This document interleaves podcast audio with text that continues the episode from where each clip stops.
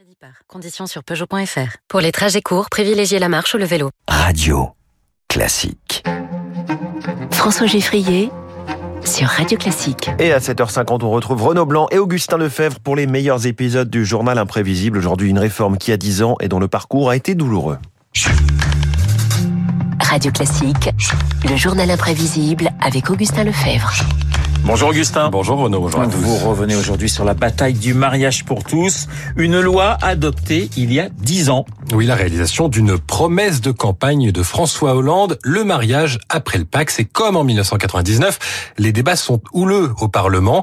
À gauche, le projet est porté par la garde des Sceaux, Christiane Taubira. Qu'est-ce que le mariage homosexuel va enlever au couple hétérosexuel?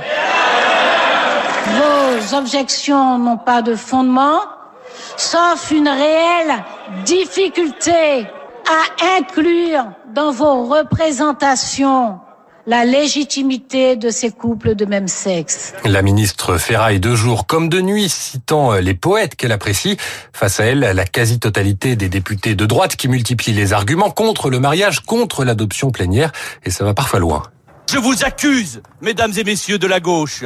Vous êtes en train de créer un précédent. Vous êtes en train d'assassiner des enfants. C'est scandaleux pourquoi pas après-demain le clonage façon Raël? Le mariage n'est pas la, la, carte Navigo, c'est pas euh, comme on veut, quand on veut. On... Je fais très bien le poulet au champagne, mieux que toutes les femmes que j'ai connues, et j'en ai connu quelques-unes. On comprenne qui pourra, la contestation se fait aussi entendre dans la rue. Première, deuxième, troisième génération, nous sommes tous des enfants hétéros c'est le début du mouvement LMPT, la manif pour tous.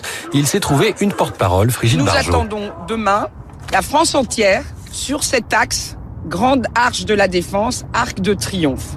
Je dois dire que tout cela a été un petit peu compliqué à se mettre en place, car depuis le 12 février, on fait croire aux Français que c'est terminé, que la loi est votée. Or, il n'en est rien. Frigide Barjot, mondaine parisienne, connue jusque-là pour ses performances humoristiques et quelques chansons, je vous épargne. Après sa conversion au catholicisme, elle devient le visage amusant et branché d'un mouvement qui agrège aussi des catholiques intégristes et des militants d'extrême droite. Certains d'entre eux préfèrent d'ailleurs aux manifestations les actions coup de poing. Début avril, il réveille aux aurores la sénatrice Chantal Joanneau. Favorable au mariage pour tous. Debout Réveillez-vous Concomitamment, le nombre d'agressions homophobes explose de 78% en 2013. Illustration la plus marquante d'un débat qui divise la société. Chacun doit se positionner. On est même allé demander à un acteur belge de surcroît ce qu'il en pensait, Benoît Poulvorde. Nous, de la Belgique, quand on regarde ça, mais on rigole hein, en disant Mais qu'est-ce qu'on en a à foutre de savoir si tu te maries Chez nous, il n'y a même plus d'hommes, femmes et rien du tout On dirait que vous découvrez l'électricité. Attention, l'électricité pourrait nous aveugler à vie. Ah, tu crois Un chat, il éteint tout de suite J'ai les yeux brûlés. Un débat qui aboutit donc le 23 avril 2013. Pour 331 contre 225. Après 136 heures et 45, 46 minutes. Bon, Claude Bartolone, président de l'Assemblée, ne peut pas finir sa phrase, couvert par les égalités venues de les bancs, des bancs de la gauche. La France devient le neuvième pays européen, le quatorzième au monde à autoriser le mariage homosexuel.